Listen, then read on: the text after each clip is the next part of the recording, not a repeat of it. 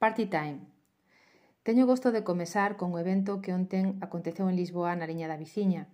Parabéns a Pedro Carballo e a toda a súa equipa pelo grande poder de convocatoria en Lisboa para coñecer a exposição de Jean Prouvé Vitra. É moito interesante e tedes todas as informações na Liña da Viciña. Ya que por Francia estamos, vamos a nombrar algunos estudios galos que en este momento, hoy, están adquiriendo influencia, como son Academons.